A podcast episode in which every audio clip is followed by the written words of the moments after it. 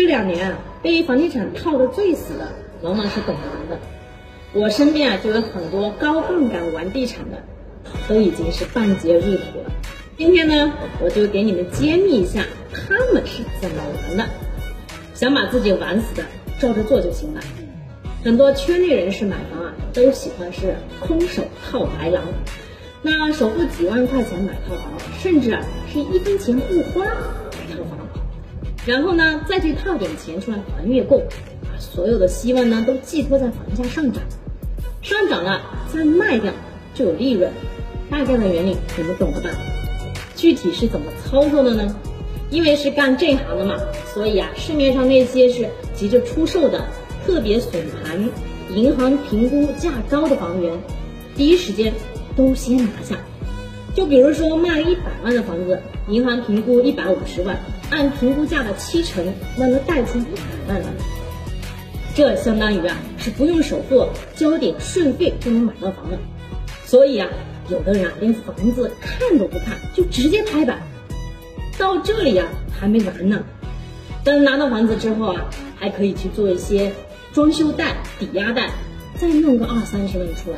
如果说到此为止，其实啊那还好，可是人性啊总是贪婪的，很多人啊拿到这笔钱之后呢，要么是再去买房。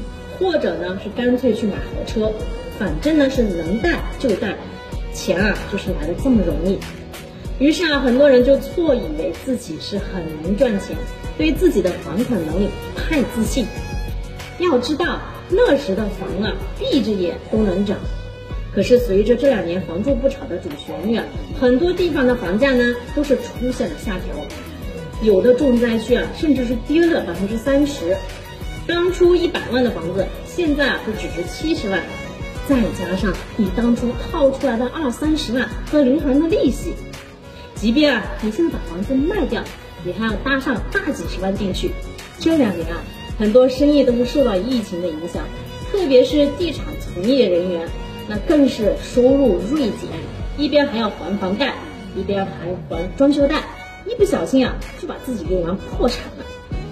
当初买的豪车啊也转手了，所以啊，我一直在强调，如果没有稳定的高收入，千万不要用高杠杆去买房。